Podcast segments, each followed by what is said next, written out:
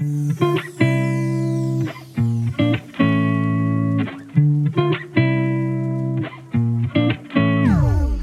hola amigos podscuchas, ¿cómo están el día de hoy? Yo estoy muy, muy emocionada, como pueden notar en mi voz. Y bueno, no estoy tan emocionada porque Juli en estos momentos está en una tierra muy, muy lejana. ¿Cómo te trata Gringolandia, Juli? Hola André, hola a todos. Yo estoy desde tierras muy lejanas. Ah, eh, feliz, aguantando calor, lo necesitaba. En, Bogotá estaba haciendo mucho frío. Indeed, en estos momentos está lloviendo, espero que el micrófono no lo coja, pero bueno amigos, les tengo que contar que de verdad estoy muy emocionada porque este es un tema del que quería hablar prácticamente desde que empezó el- la idea del podcast, quería hacer esto. Básicamente porque eh, siempre me han gustado ese tipo de cosas y por el ambiente en el que estaba no era capaz de decirlo libremente sin ponerme como un tomate. Ah, hasta que ya dejé la huevonada básicamente. Pero Hoy vamos a hablar y me voy a declarar culpable porque me encantan Playful Kiss y Voice Over Flowers. Te entiendo perfectamente. Yo creo que yo siempre tengo que decir que son muy pocas las cosas que me gustan que me hacen sentir culposas. O sea, en serio, nunca como que lo había pensado. Hasta que a mí también me empezó a gustar estos dos programas coreanos. Creo que fue la primera vez que dije como, ok, qué vergüenza decir que esto me gusta, pero bueno, por fin también dejé la bobada y voy a hablar francamente de por qué me gustan estos programas acá. Primero, ¿te parece si hacemos un pequeño recap de, de estos dos programas? Empecemos con Voice Over Flowers que salió antes. Entonces, Boys Over Flowers eh, prácticamente cuenta la historia de una chica humilde que se llama Yandy. Ella es hija, eh, bueno, sus papás son propietarios de una tintorería. Y un día, eh, por alguna razón del destino, de la casualidad o del guionista, ella tiene que ir a entregar como un uniforme a la escuela como más importante de Corea del Sur. En esta escuela solo estudia la clase más importante de Corea, la clase más prestigiosa, entonces solo estudian como los herederos pues de las empresas más importantes. Entonces, justamente la persona, el estudiante que le había, eh, había hecho el encargo del uniforme, es un muchacho que se va a suicidar en ese momento. Entonces ella llega, le entrega el uniforme y como que lo salva de, lo salva como de, de ese acontecimiento. Entonces, eh, bueno, resulta que ella, debido a que lo salva, es como reconocida en todo Corea, en todo Seúl, y le dan como una beca para que ella pueda ingresar a este instituto. Una vez que ella ingresa a este instituto, ella es como objetivo rojo para que le hagan bullying de los famosos F4.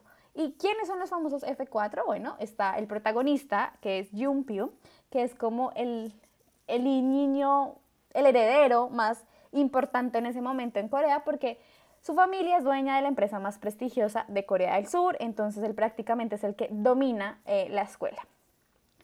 Él, junto a tres amigos, forman los F4. El segundo es Jijo, quien eh, es como de una familia súper importante. Su abuelo fue presidente de Corea y también es como dueño de galerías y bueno, todo lo que tenga que ver con arte, muy, muy importante. El tercer miembro de los F4 es, bueno, es el, el, el que se encarga de todo lo que es el arte, ¿no? Se llama eh, Ji Jong, él se me olvida, ah, él es el alfarero. Prácticamente también su familia es como dueña de un museo de arte muy importante en el país. Él prácticamente es como el Casanova o el perro, diríamos acá. Y el último integrante es Gubin, quien es eh, como el hijo de un mafioso muy importante en Corea del Sur. Y bueno, ellos son los protagonistas de Voice Over Flowers. Prácticamente llega Yandy y ella va a ser un objetivo de los F4 para que le hagan mucho bullying. Y por casualidad del destino y por cosas de la vida y de los K-dramas, ella se va a enamorar de Yumpio. Sí, de hecho va a estar envuelta en un triángulo amoroso que todas eh, amamos. Amamos y odiamos, ya entraremos en detalle. pero, pero sí, es importante también resaltar que este K-drama, eh, bueno, se estrenó en el año 2009, si no estoy mal. Y es una adaptación del manga y anime japonés Hanadori Django. Creo que se pronuncia así, no me maten por favor, no soy fluida en japonés, evidentemente. Tampoco en coreano, para el caso. Eh, entonces, bueno, digamos que este es uno de los dramas clásicos. O sea, cuando uno dice clásicos, clásicos. O sea, que cualquier persona que haya entrado en el mundo de los K-dramas lo conoce sí o sí y le gusta o no le gusta. Porque bueno, o sea, es importante aclarar que los gay dramas han tenido una evolución muy importante desde que empezaron a ser universales pues con, con este tipo de dramas, que de hecho este es uno de los más reconocidos internacionalmente, a los que estamos viendo en la actualidad 2021. La cosa con este K-drama es que de alguna forma se puede decir que fue uno de los pioneros para que como que esta ola coreana del mundo del entretenimiento llegará por lo menos a Occidente tan fuerte. Esto fue como uno de los pioneros. Si no fue el primero, fue como uno de los más importantes. Sí, seguro es uno de los más importantes y eso tiene que ver mucho con nuestro protagonista. Porque Limino se ganó el cielo y la tierra en Corea y fuera de Corea, siendo el fantástico y no tan fantástico Gu Pyo.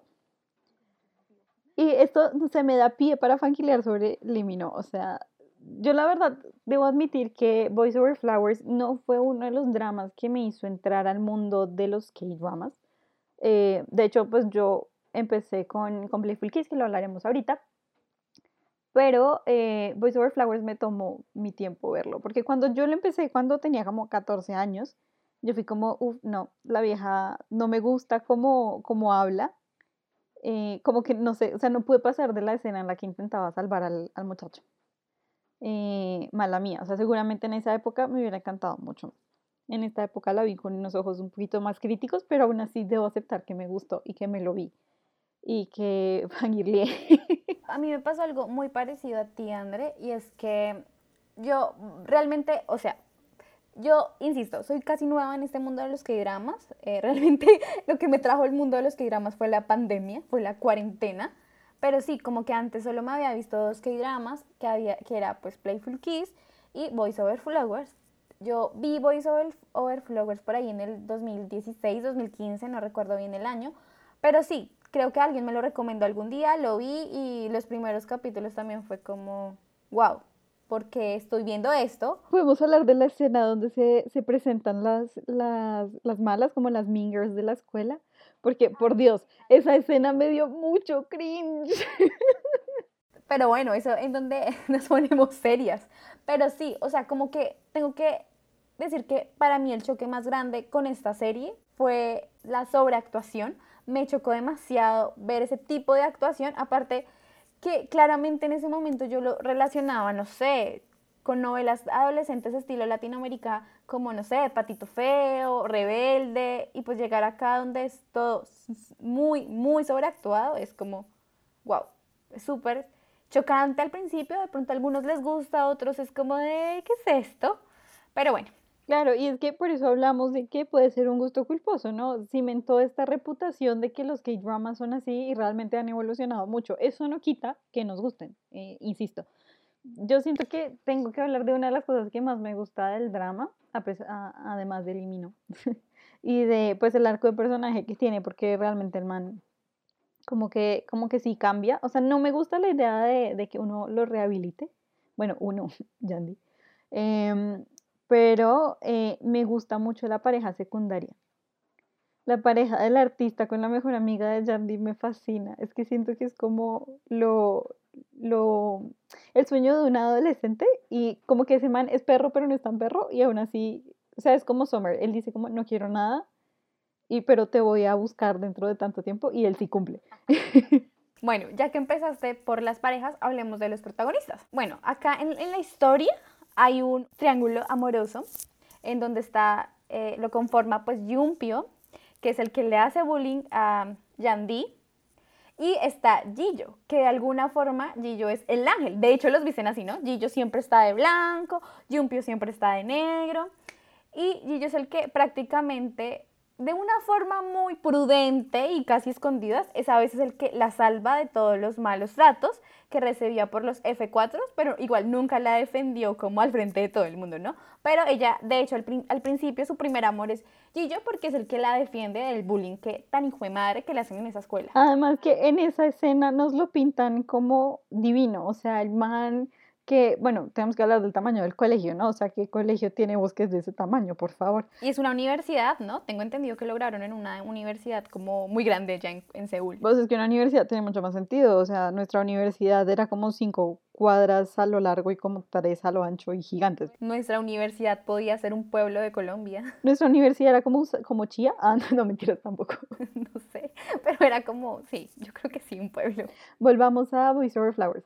Sí, está Gillo ahí en un bosque, así como hojas de otoño, súper romántico el asunto, vestido de blanco, le ponen la iluminación horrible además, eh, así como que le, le caiga divino y el man tocando el violín. Tengo que reconocer que yo vi esa escena y al principio fue, y porque, o sea, claro, es muy... Li es que también es la moda de la época, ¿no? Entonces era como, wow, se puede, puede ser muy romántico, pero como que amigo, ese peinado no te luce para nada. Además con el pelo emo.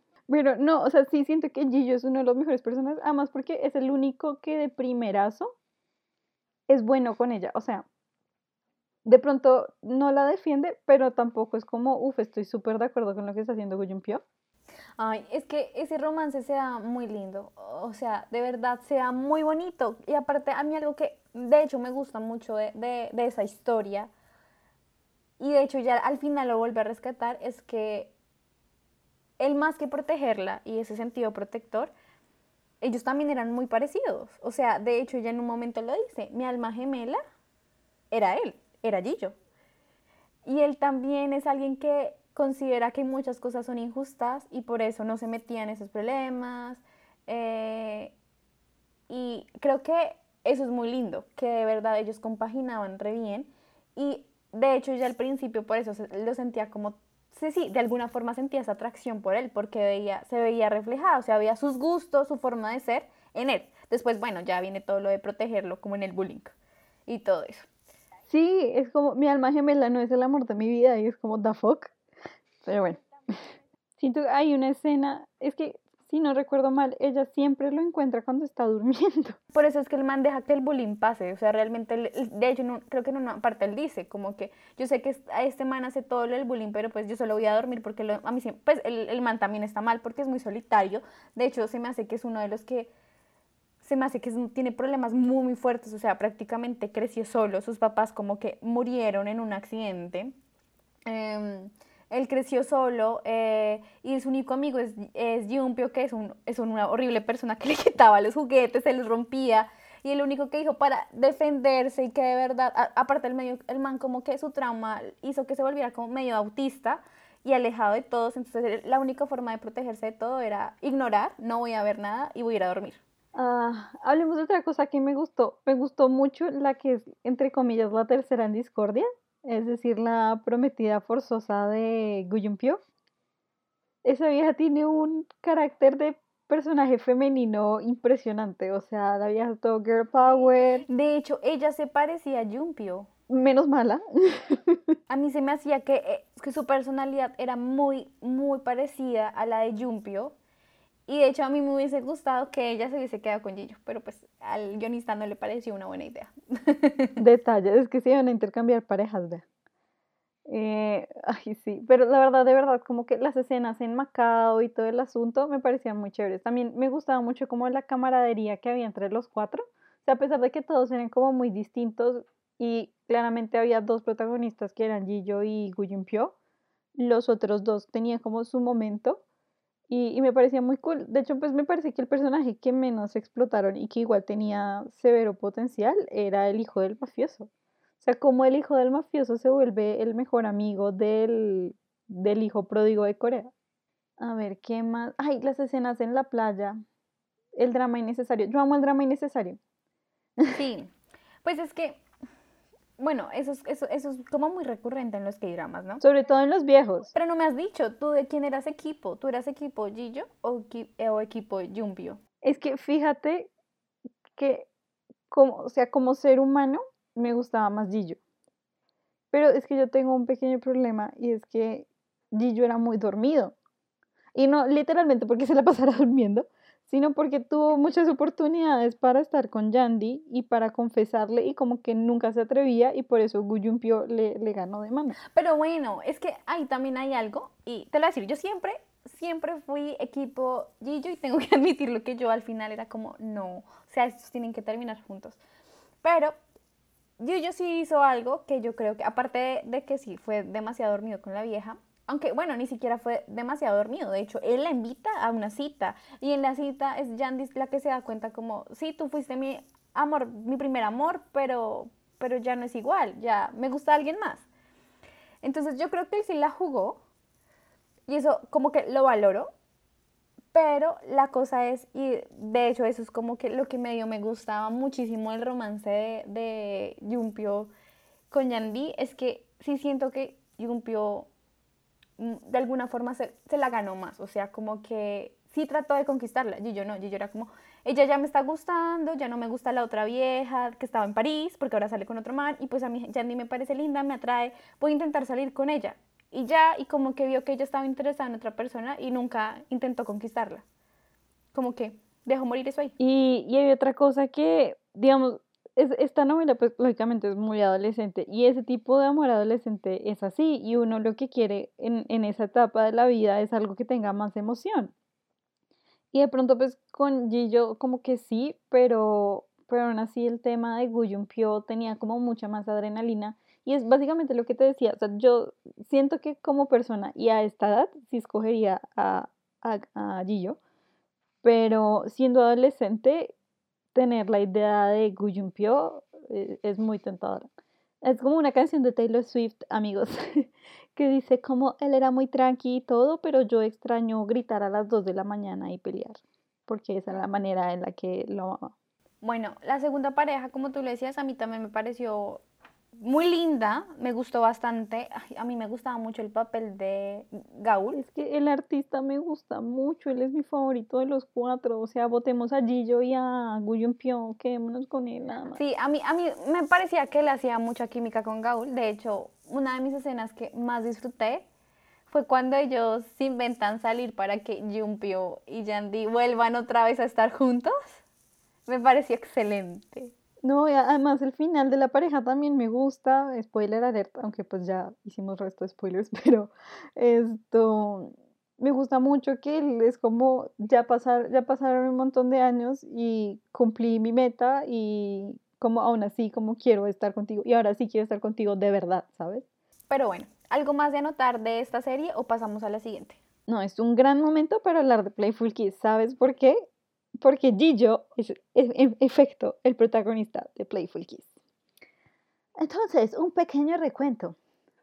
Playful Kiss eh, es una adaptación coreana del ah, anime Itasurana Kiss, conocido también como Mischievous Kiss o Beso Travieso para los hispanohablantes, eh, que fue un anime muy, muy, muy popular en Japón, un anime y un manga demasiado popular en Japón, que de hecho pues ha tenido ya tres adaptaciones. En este momento vamos a hablar nada más de la versión coreana. Entonces nuestro protagonista es Bak Seung-ju, es decir, Kim Jong-jong, el mismo Pyo de Boys Over Flowers, y nuestra protagonista femenina es Ohani, Jung Song-min. Entonces, la historia básicamente es eh, la más tonta del colegio, se enamora del genio de Corea del Sur. O sea, ni siquiera del colegio, de Corea del Sur. O sea, están en un colegio muy em, competitivo, por decirlo de alguna manera, en el que los separan de las clases de la A a la F, donde en el A están los mejores estudiantes y en el F están los peores. Entonces tenemos dos polos opuestos, Ohani, que se encuentra en la clase F, que es súper artes liberales, la vieja es súper escandalosa, grita un montón, tiene amigas que son artistas, o sea, Facultad de Comunicación Y, luego tenemos a Bak Seung-jun, que eh, es el tipo súper serio, el man no tiene sentimientos, el corazón como que le vale verga que las viejas se confiesen y le declaren su amor frente a todo el mundo, el man es como, no gracias. Entonces tenemos a estos dos que em, Ohani siempre estuvo súper tragada del man y en un acto de valentía decide declararle su amor con una carta, la cual el muy hijo de su madre le devuelve eh, con una calificación y le dice que la perdió porque tiene muchos errores ortográficos. A partir de ahí se crea una especie de enemistad y por artes del guion y del destino terminan viviendo juntos en la casa de la familia Black. Ahí se empieza a desarrollar una especie de em, amor-odio, donde pues Ohani tiene clarísimos sus sentimientos, pero intenta que no, porque el tipo es un perro, eh, no en el sentido perruncho de la palabra, sino en el sentido hijo de su madre. Em, y, em, y así vemos un montón de relaciones interpersonales entre los amigos de Ohani, entre los amigos de los no amigos de Baxeon Joe, sobre los padres sobre todo y el hermano menor que juega una parte muy importante en la historia. Eh, este la verdad sí, sí me gustó muchísimo y siento que le guardo mucho amor porque pues fue uno de los primeros que vi. Y aparte porque debo confesar que esta idea de el man super perro y, y super frío eh, me parece también una idea muy atractiva. Siento que no saldría con nadie así en la vida real, pero me gusta mucho cómo ella se vuelve como la debilidad del man, ¿sabes? Ay, a mí me encantó. Ese fue mi, mi primer K-drama. De hecho, eh, yo lo vi, lo vi como a los 14 años, 13 años. Era en un momento que veía mucho anime. Vi el anime eh, japonés y a mí me encantaba mucho. O sea, me pareció un excelente anime. Jamás había visto una historia parecida. Me llegó muchísimo y me volví súper, súper adicta como a esas historias me, hasta me leí la el manga. Y me acuerdo que cuando estaba como en eso de muy metida en ese cuento, vi en uno de los comentarios como en YouTube que había una novela, habían diferentes novelas. Y decían que la mejor era la coreana. Entonces me vi el K-drama y aunque no es muy fiel al, al anime, esta tiene pues sus variaciones, me gustó mucho la novela. De hecho, pues después también me vi la novela japonesa y a mí personalmente me gusta mucho más esta novela, la coreana, que la japonesa. A pesar de que la japonesa sí es súper fiel a la historia. La japonesa me encanta el actor, pero en otro momento. Pero bueno, o sea, es que creo que a mí lo que más me gustó fue el protagonista. O sea, y creo que por eso para mí fue tan chocante después verlo en Voice Over Flowers, donde Angie y yo con ese pelo era como amigos, solo te sentaba bien, en cambio en la otra te veías divino. y, y, de verdad me encantó el protagonista. Eh, odié a Ohani, Ohania, la odiaba, de verdad, no, o sea, yo no podía con Ohania, me sacaba la piedra, me irritaba, pero eso, como sentirme así y esos momentos tan cómicos me, me parecían divertidos. Mm, eh, no, pues a mí me gustaba mucho, eh, mucho, mucho. Mi parte favorita de la historia no es tanto cuando ellos están en el colegio, sino es cuando están en la universidad. Creo que son los capítulos que más me gusté. Em, siento que en, el colegio juegan mucho con esta historia de que el man es inteligente, la vieja no, la vieja tiene que hacer esforzarse, o sea, lo cual está súper bien, pues seguro está bien, a algunos les gusta, pero a mí me gustaba mucho más en, en, la universidad ver como otros ambientes, ver como otros contextos, otras historias, aunque jamás estudiaban, pero, pero eso me gustaba. A mí lo que más me gusta es que, en, o sea, a pesar de que el man era un perro, por decirlo suavemente. Pues es que era muy grosero, era en ese sentido. El man no era un perro. No, no, no, por eso, yo, por eso dije, yo hice la aclaración, no perro de perruncho, sino perro de hijo de su madre. Entonces, pero me gusta que se vuelven como el uno el motor del otro, ¿sabes? Como que llega en ese momento en la relación en el que ella se quiere superar no me gusta del todo que sea por él, pero se quiere superar y encuentra algo que le gusta en el proceso. Y él, por el contrario, como que no, digamos, no es como en su forma académica necesariamente, sino en su forma personal, que él también crece como persona, gracias a ella. Entonces, eso se me hace muy valioso y me gusta mucho esa relación. Además, porque yo soy una soccer, debo admitirlo, por ese tipo de historias de los pueblos opuestos se atraen. Me encanta. Bueno, sigamos hablando. ¿Qué nos gusta? Porque es que yo siento que de esto hay que decir tantas cosas en donde nos ponemos serias. Entonces, a ver, ¿hay algo más para hablar de qué nos gusta?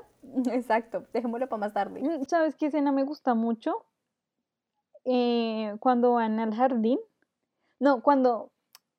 Es que, es que es una parte que me gusta y no me gusta, pero que la vieja es como, mira, ya no te voy a perseguir, ya no más, no sé qué, o sea, no quiero nada más. Y entonces eh, el man la besa bajo la lluvia, que tengo muchos problemas, pero igual me gusta. Y ella dice como nuestro primer beso y el man como no, este no fue el primero y yo y luego pues es como que vemos que el man le dio un besito en, en, el jardín, creo que era como en un parque, algo por el estilo. Y el hermanito lo vio y, el, me encanta el, el, hermano porque el hermano la odia porque la ve como, como lo que es, como una vieja desesperante. Creo que mi personaje favorito de la historia es el hermano pero precisamente porque el hermano siempre quiere hacer lo que es el hermano, o sea, el hermano es un genio, el hermano obviamente seguir sus pasos es de su hermano mayor, o si no, superarlo. Y ver cómo este man es un genio y, y está esta vieja que no, pues obviamente, y por su personalidad, el man no quiere a la niña, aparte que la niña, no, aparte es que yo, yo siempre empaticé con él, o sea, Parce, él de un momento a otro le tocó compartir y dar su cuarto y compartir con su hermano, que también es todo gruñón y fastidio. Entonces yo era como, no, yo lo entiendo total, con razón odia a la vieja. No, además que es cierto, es cierto lo que tú dices, o sea, el niño ve a su hermano como su héroe y el man lo ve como no, el man es el putas y pues porque el man sí es el putas, eh, por lo menos en el ámbito académico y eso en Corea es muy importante. Y, y, el hermano es como, pero, pero si tú eres así, porque estás con alguien como ella. Sí, aparte que el niño como que le sigue tanto los pasos al hermano, como que lo tiene, de verdad lo analiza tanto, que es el primero, bueno, sin contarle a la mamá, pero es el primero que se da cuenta que él siente algo por ella. Claro, eso es lo que de verdad de tantas tuviste que escoger a ella. O sea, a mí me encanta ese personaje. A ella. Es que además lo dice, lo dice como con rencor. O sea, fue la decepción de la vida que el hermano finalmente fue. Y es que la odia, o sea, no la soporta. Me encanta. Incluso cuando están grandecitos, todavía la mira como con desdén. me fascina. Cuando ya están casados, hay un capítulo que me parece muy gracioso, que es cuando la vieja cumple años. Y el man, bueno, es él. Entonces, como, no, pero yo no te voy a celebrar nada porque tengo turno en el hospital. Entonces, como que él obviamente le tiene, pues a él, cuando ya están casados, él ya es un amor de, pues, un amor de personas, entre comillas, pero digamos que ella es más romántico. Y le va a celebrar los cumpleaños a la esposa, pero así de manera de sorpresa. Y el niño, el hermanito se vive burlando porque no la ha llamado a felicitar, o sea, hasta el último punto le da re malo con ella. Sí, eso, me encanta. Es que yo no sé, yo amo los personajes resentidos a veces. sí, sí, sí, a mí también me gustaba ese. Pero bueno, dicho esto, creo que ha llegado el momento, de ponernos serias.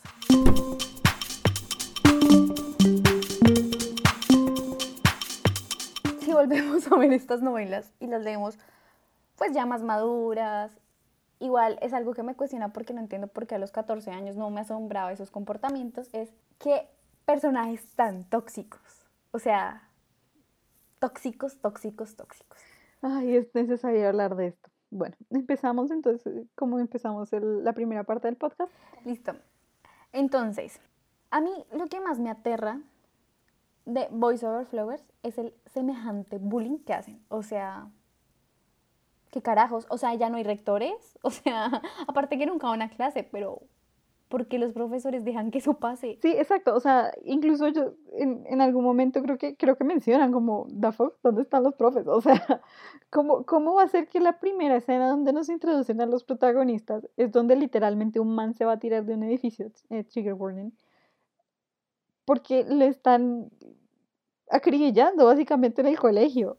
Es muy fuerte. De hecho, a mí, o sea, tengo que confesar que a mí ver ese bullying fue lo que yo jamás lo había visto en una telenovela y más cuando estaba pensando en una novela adolescente y ver eso fue a mí lo que me permitió como generar curiosidad, decir, no, tengo que ver cómo va a terminar esta historia y aparte porque en mi mente yo jamás entendía cómo esta vieja que de verdad le lanzan huevos, que eh, le lanzan harina, que le pegan, la golpean, o sea, un día de verdad yo no entiendo cómo no la escalabraron en una escena. Eh, se va a terminar enamorada de Yumpio. Por eso yo jamás fui eh, equipo Yumpio, o sea, no, o sea, el man era re mal, o sea, no. Sí, yo por eso te decía, o sea, como si obviamos los primeros cuatro o cinco capítulos, después de eso la relación de, de Yumpio como que aguanta. Pero en esos primeros donde el man de verdad re mal, o sea, le llena la piscina de basura, hace que dos manes se la intenten llevar, quién sabe hacerle qué cosas. De verdad, como que la secuestra, además, o sea, la secuestra para ponerla bonita, pero es lógicamente en contra de su voluntad. Eso, eso no, o sea, eso, la vieja tuvo que haber desarrollado algún síndrome de Estocolmo o eso de verdad no tiene sentido. De verdad, eran súper tóxicos. A mí, algo que tampoco, de hecho, me gusta al principio, y tengo que confesarlo, y me duele, me duele porque es algo que yo sí creo que sí, sí, sí se sigue manteniendo en los K-dramas. O sea, es algo que no se ha podido superar, digamos, en comparación a los nuevos K-dramas. Y que Voice Over Flowers lo tiene re claro. Es que Yandy se enamora de Gillo al principio porque ya él también lo ve como el ángel protector. Y es como fue puta, porque siempre nos tienen que proteger. Eso es algo que todavía se sigue. Yo, pues no digo, yo sé que es todo un debate sobre esto.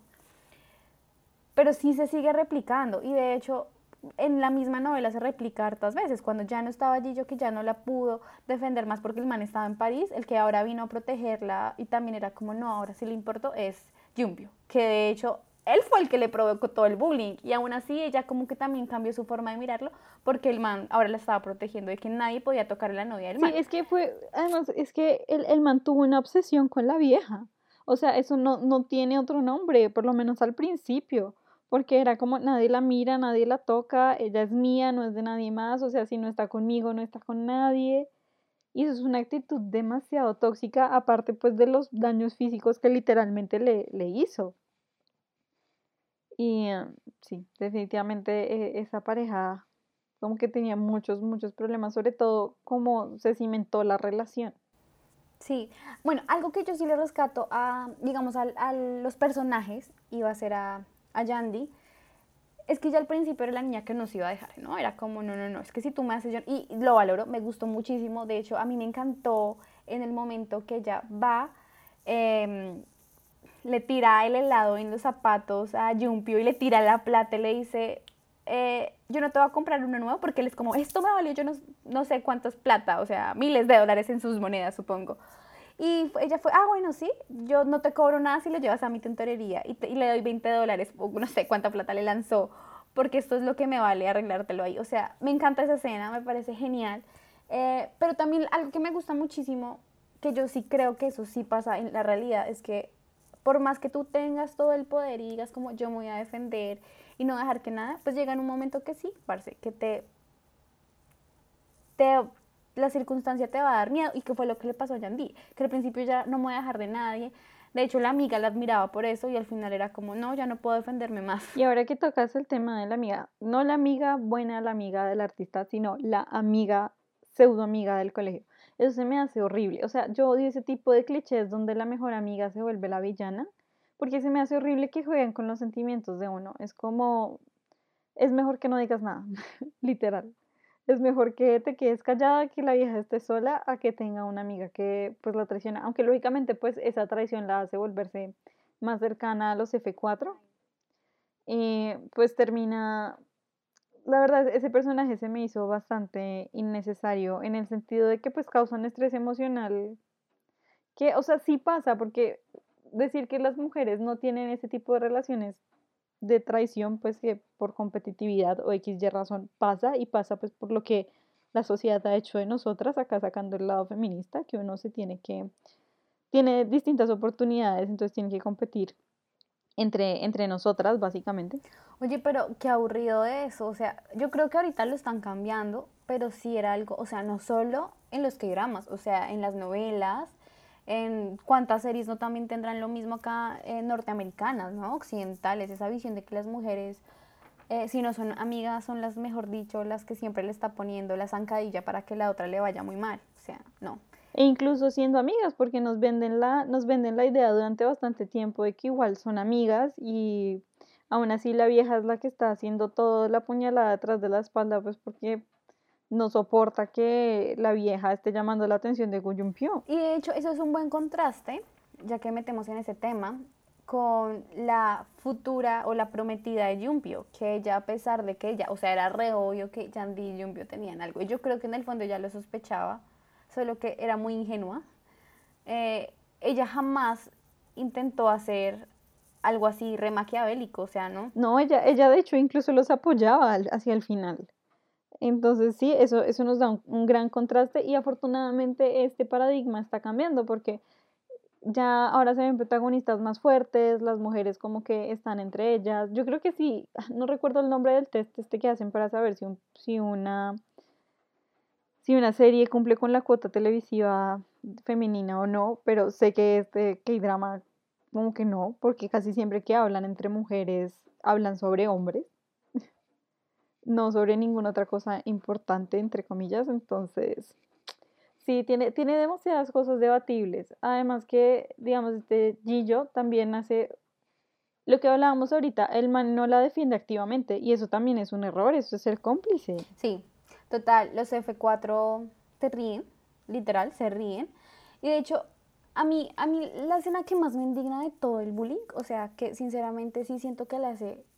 Eh, siento que esa escena hace falta, es que realmente Jumpio nunca le pide perdón a Yandy. O sea, yo no la recuerdo. Nunca le pide perdón. A mí, en la escena donde él, se entera de supuestamente de que Yandy estaba embarazada, no, que pasó la noche con este man que le puso la trampa a la amiga del colegio.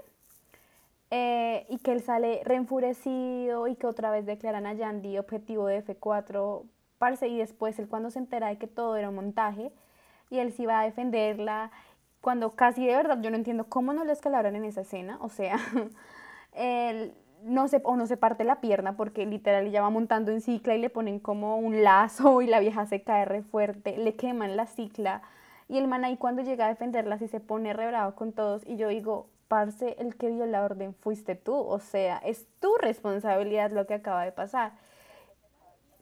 Claro, y además también es con la, con la idea de, ah, bueno, te quemaron tu bicicleta, entonces te regalo esta que es como siete veces más cara y mejor.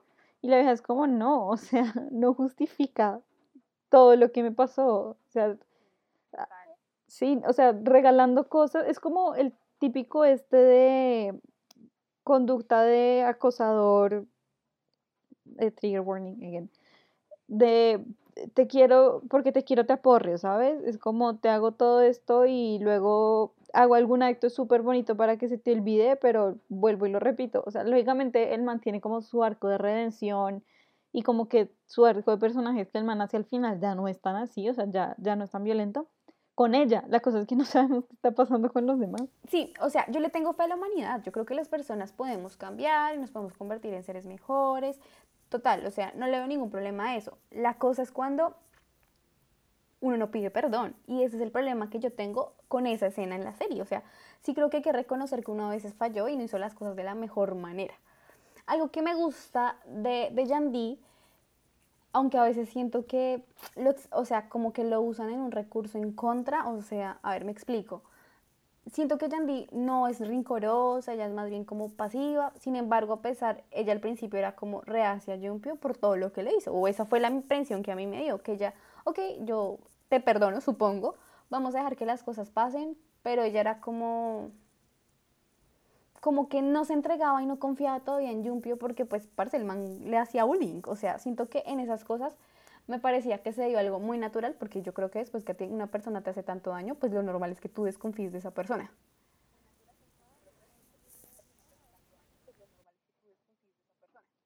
Total, o sea, el man debió haberle pagado una, un par de terapias, por lo menos. Porque de verdad era necesario después de todo eso. Pero sí, creo que lo principal acá a reprocharle a, este drama es realmente la toxicidad y la idealización de, ese amor romántico, ¿no? Porque uno a los 14 años, digamos, cuando uno vio esto, bueno, yo no lo vi a esa edad, pero pensando en la gente que lo vio a esa edad y no solamente de este drama, sino de el montón de productos audiovisuales que siguen replicando este tipo de comportamientos y le hacen creer a uno que ese tipo de amor es normal. Y no es normal.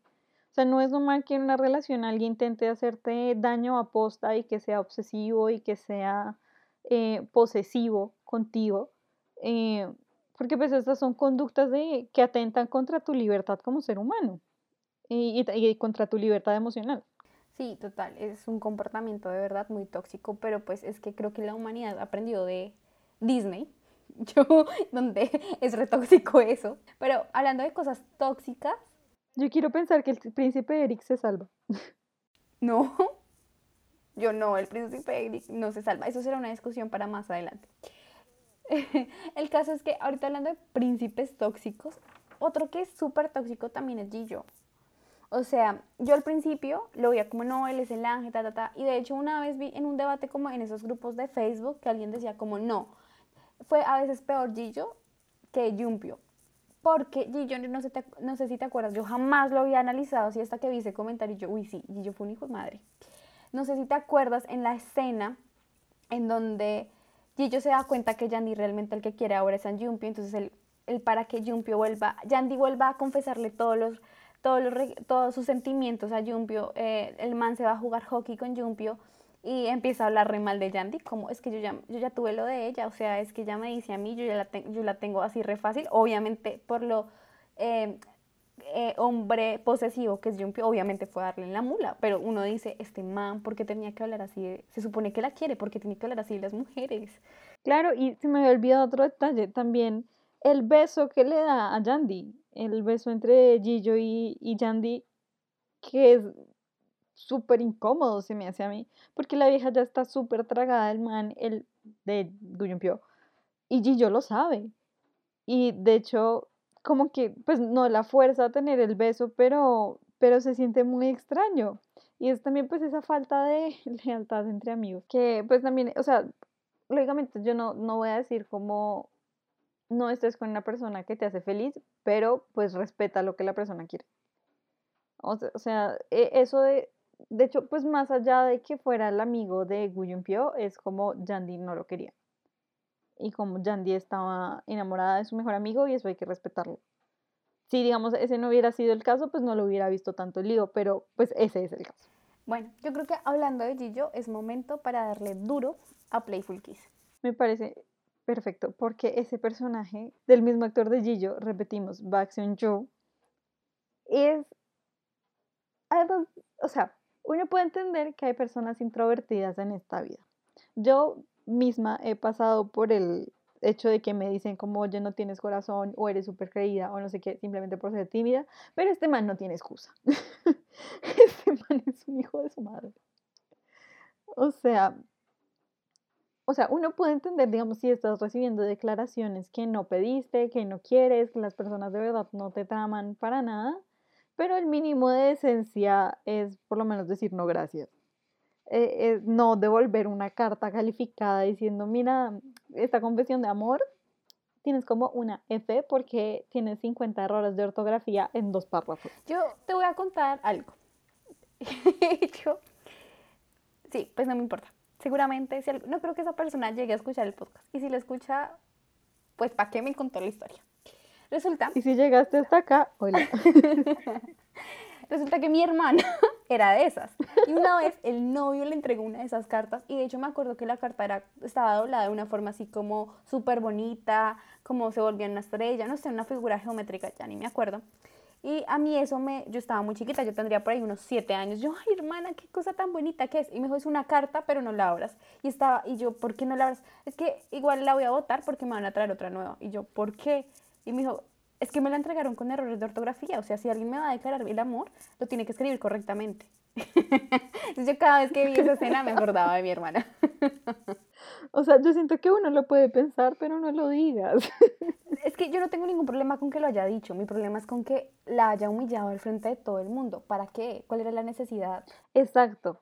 Además es como si, mírenlo todos, mírenlo, mírenlo, esta vieja es estúpida. Es como, y aparte, el man cero de introvertido, el man era cero introvertido, o sea, a mí no me digas a decir que era tímido, el man de hecho era como, por favor, soy yo. Por eso te digo, o sea, hay personas que tienen excusa porque son introvertidas, porque son tímidas, pero ese man no la tiene, o sea. Sí, no.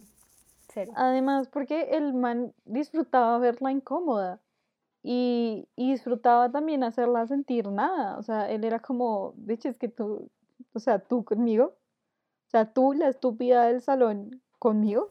Yo en esta tengo muchos dilemas porque no entiendo por qué me gustaba en cuanto a una mujer, porque no, una mujer no, porque una persona tiene que suplicar amor, que es lo que le pasa a la protagonista, o sea, un hombre o una mujer no deben hacer eso, o sea, porque hay que rogar amor y eso es lo que a mí, de hecho, me genera esta, esta serie. O sea, yo la vuelvo a ver ahorita y lo primero que pienso es eso, porque hay que rogarle a las personas que, por lo menos, es que ni siquiera era que se enamorara de ella. Era también como rogarle al man que la respetara. O sea, porque es que él era hijo de madre. O sea, en toda oportunidad que él podía, iba y la humillaba. O sea, una de las escenas que a mí sí me generó, de hecho, desde chiquita que yo vi esa escena en el anime y, y obviamente en la novela también, y siempre me generó muchísima rabia fue en la escena del beso donde el man le confiesa le confiesa sus sentimientos. O sea, a mí me genera porque aparte lo hace muy, muy mal. O sea, la vieja le dice, no, es que me acaban de pedir matrimonio. El man le dice, ¿y qué le dijiste? Le dijiste sí. Y ella, ella dice como, no, no le contesta. El caso es que el man, ella después le dice de pronto sí, porque mira, somos compatibles. Eh, él le cae bien a mi papá. Eh, y él ha estado enamorado mucho tiempo de mí. Entonces el man es como, ah, entonces si a ti te gusta alguien, eh, esa persona también te debe gustar. Y así, aparte se lo, se lo dice re feo y ella pues obviamente explota y le dice como, la persona que me ha gustado tanto tiempo nunca me ha puesto cuidado. Y él va y le da el beso y es como, wow. ¿Qué? O sea, ella no se cuestiona, ella no dice, espérate un momento, ¿de qué me perdí? O sea, qué putas. No, ella sigue y después llegan a la casa y él, él aparte, él no dice como, oigan, me gusta ella, sino es que nos vamos a casar. O sea, espérate un momento, la vieja quería casarse, o sea. Exacto, el problema del consentimiento. Y la verdad es que odio porque a mí sí me gusta esa escena. No, a mí sí, ya Pero, me, o sea, mucha furia, yo le quería dar un puño en ese momento, o sea, yo era como, si yo hubiese sido ella, yo era como, no, espera tu momento, tú me respetaste ahora, no vengas acá a decirme que no. Claro, es como en el momento en el que te en el que ves que ya no me tienes en la palma de la mano y si vienes a buscar cacao, y pues no, pero por eso te digo, o sea, tengo muchos conflictos internos porque realmente yo disfruto mucho ese tipo de escenas, pero conscientemente sé que están muy mal. O sea, no hay consentimiento por ningún lado. El tipo también demuestra una posesividad que pues es medio enfermiza. Además que también para la vieja es de la nada. O sea, para, para la vieja hace cinco minutos el man la odiaba. Aparte, pues que tiene, o sea, él mantiene recuerdos con ella que la vieja no se acuerda, como digamos esta que dije que me gustaba mucho la escena en el jardín, que el hermano los veía, pero la vieja nunca supo que eso pasó. Sí, ella supo, no, sí, pero en ese momento. Ah, no, sí, en ese momento la vieja pensaba que era un sueño. Exacto, entonces, ¿dónde está el consentimiento en eso? Por más que sepas que, la vieja te gusta y, que, perdón, que le gustas a la vieja, si no hay una, un explícito sí, pues es, es muy debatible el asunto. Sí, total. Hay una escena ahorita hablando de posesividad que a mí siempre me pareció muy incómoda, de verdad, y de hecho me dio miedo fue en el momento que ellos, ella, ellos todavía están en el colegio y como que por alguna razón están, bueno, por alguna razón es la mamá, se inventa alguno, algo para salir y dejarlos a ellos dos solos en la casa, lo cual esa señora me parece muy enferma. Me parece que es un personaje muy tóxico y de verdad, o sea, espero que no existan mamás así porque para llévenla al psicólogo, o sea, eso no es normal. El caso es que em, en, en esa escena eh, la vieja se le queda como, bueno, ellos estudian juntos. El hecho es que ella se le quedan como los libros de inglés y justamente va a hacer como esa tarea en la pieza del man. Entonces ella entra y dice como él ya está durmiendo y dice, no, pues voy a entrar para sacar mis libros sin que él se dé cuenta. Porque, no sé, seguramente le daba miedo avisarle al man como, oiga, voy a sacar mis libros. El caso es que como entra así a escondidas, el man de una la jala del brazo y es como, ¿veniste algo más? Y como en la posición que la tiene. Obviamente el man la está molestando, pero es... O sea, no sé, se me hace muy incómodo verlo. Lo único que yo pensaba era como, parce, estás asustando a la vida. Claro, si es tu primera interacción romántica, pues es, es, una reacción natural. O sea, bueno, incluso aunque seas súper experimentado, si te cogen de la nada, uno queda como, what the fuck. Y aparte de eso, otra cosa que me molesta mucho del drama es que la vieja crece para él. ¿Sabes? La vieja tenía, empezó su carrera haciendo artes plásticas o algún tipo de arte liberal, quién sabe qué estaba estudiando, y el man es como, pues si entras a la escuela de enfermería, miramos. Y, ella empieza a crecer como profesionales por él y puede que le guste y eso está muy bien, pero el hecho de que haya sido él el catalizador para que ella decidiera su futuro profesional y que escogiera ser enfermera porque el man es doctor, me molesta mucho. La verdad me molesta mucho. En cuanto a la novela coreana y digamos a la historia original que es la del manga, sí veo que hay una diferencia y es porque, bueno, hay un capítulo de los últimos cuando ellos están casados en la novela que eh, va como la prima del mar, bueno, es un amor platónico del mar de chiquitos, no sé si recuerdas, y se gustan resto y pues esta vieja Ohani les hace como el escándalo de celos, porque aparte la vieja es como, ay, no puedo creer que, que mi primo esté casado contigo, entonces le echa como indirectas y ya se pone muy, muy celosa y explota.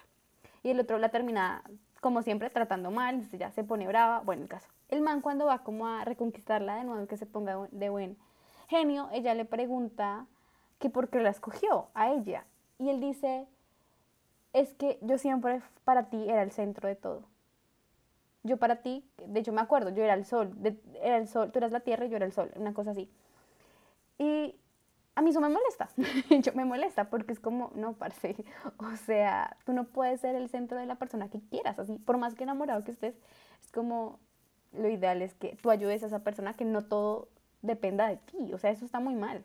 Una relación tiene que ser recíproca, definitivamente, o sea, sí, o sea, si, si das cosas, la otra persona también tiene que dar, pero no porque sea una obligación de la relación, sino pues porque nace. Y la idea es que uno crezca con la pareja, no que crezca para la pareja, o que, o que la pareja lo haga uno detenerse en, pues en su vida, ¿sabes? O sea, no porque tú me digas que vas a ser doctor, yo voy a decidir ser enfermera para acompañarte. O sea, puede que sí, pero si no es lo que es de verdad mi sueño es, complicado y sí, a la vieja le termina gustando y termina descubriendo el amor en la enfermería, pero al fin y al cabo tomó la decisión por él. Eso de verdad es, es algo que yo siento que uno no, pensándolo en frío, uno no debe poner sus decisiones personales a la disposición de alguien más. Y, mm, y también otro tema que me molestaba mucho es que está bien que tú como que te guardes tus sentimientos, que no quieras, como, pues que no seas la persona más eh, directa o más emocional en una relación, pero no puedes guardarte todo. Sea, no puedes guardarte todo al punto que la otra persona dude si tus sentimientos son, son reales o no, porque pues así no se sostiene una relación.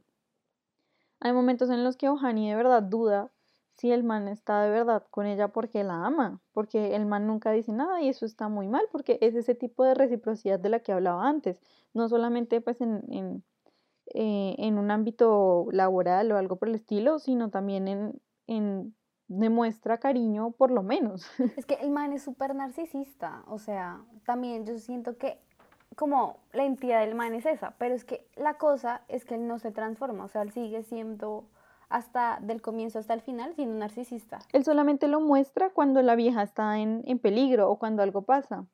Digamos, en el anime recuerdo mucho la escena en la que ella está embarazada y, mm, y como que algo le está pasando y el tipo como que se da cuenta pero no le dice nada hasta que la vieja termina en el hospital literal porque se desmaya. Y, o sea, bueno, eso no lo vemos en, el drama porque no, no alcanzan a llegar hasta allá, pero ese tipo de situaciones se siguen replicando. O sea, no es hasta que la vieja está en algún problema o en alguna encrucijada que el man le, le demuestra algo. Sí, sí, sí. Yo no sé si te refieres a la escena, es que como que no te escuché muy bien, a la, a la escena que acabas de mencionar, pero de hecho esa es la que iba, iba mi comentario, la diferencia del anime, que siento que el anime medio, y bueno, y la manga medio como que se relajan, como que es un punto bueno en el cambio del personaje, del protagonista, es que cuando ellos ya son médicos, em, llega un nuevo, un nuevo enfermero que está enamorado de, de Ohania. Y eh, el caso es que este man de un momento a otro se pone súper celoso porque el enfermero pues le está cayendo a su esposa, tiene toda la razón para estar celoso. La cosa es que el man eh, por su personalidad del protagonista, pues lo que hace es alejarse y volverse mucho más frío y, no, y más, distante, más distante y no decirle nada pues a la esposa. Y pues ella como que todos los días busca como, oye, ¿qué te pasa? ¿Qué tienes conmigo? Y pero eso es algo que me gusta del anime y es porque en el K-drama yo jamás lo sentí así y siento que algún día lo intentaron hacer pero no funcionó como en el anime, es que la vieja explota y le grita todo, es que tú siempre eres así conmigo, yo no sé qué, y por qué me haces esto, y pues claro, ella ya tenía todo el derecho a explotar, pues porque ya estaban en otro nivel de relación, o sea, ya eran esposos, y pues no había esa confianza. Y esa escena me parece que funciona muy bien porque es también la primera vez que él intenta abrirse con ella y cómo solucionan todo el problema. Es como que él va súper sincero y honesto le dice como qué es lo que le pasa y como cuáles son todos sus miedos. Y ella explota porque tenía que explotar y yo siento que en el K-drama ella jamás explotó. Eso es algo que no le perdono personalmente al K-drama. Exacto. En, yo creo que como conclusión es que hay muchas cosas que se pueden evitar si la gente va a terapia y no lo digo de modo de chiste ni nada de eso, sino de verdad eh, tomar en cuenta la salud mental y las inseguridades y todo lo que uno no es capaz de decir en voz alta, sea con la pareja o sea con, con un psiquiatra, psicólogo, especialista, es necesario decirlo y como experiencia personal uno no puede ser el psicólogo de una pareja. Uno puede escucharlo, puede apoyarlo, puede hacer todo lo que quieras, pero siempre es necesario que un especialista em, en el tema lo trabaje porque uno no puede absorber las cargas de otra persona y poner aparte sus propios problemas personales. Entonces, como conclusión, go to therapy. Es very important. A pesar de todo lo que hemos dicho, y creo que concuerdas conmigo, a pesar de todo eso, nos declaramos culpables porque nos encanta Voice Over Flowers y Playful Kiss. Eso es todo por hoy, amigos. Eh, gracias por escucharnos. Nos hablamos el próximo jueves con un nuevo placer culposos. Por favor, estén atentos a nuestras redes sociales. Estamos en Instagram como arroba me declaro culpable pod. Dejen mucho amor y compártanos sus gustos culposos. Recuerden que somos un lugar seguro y hasta la próxima.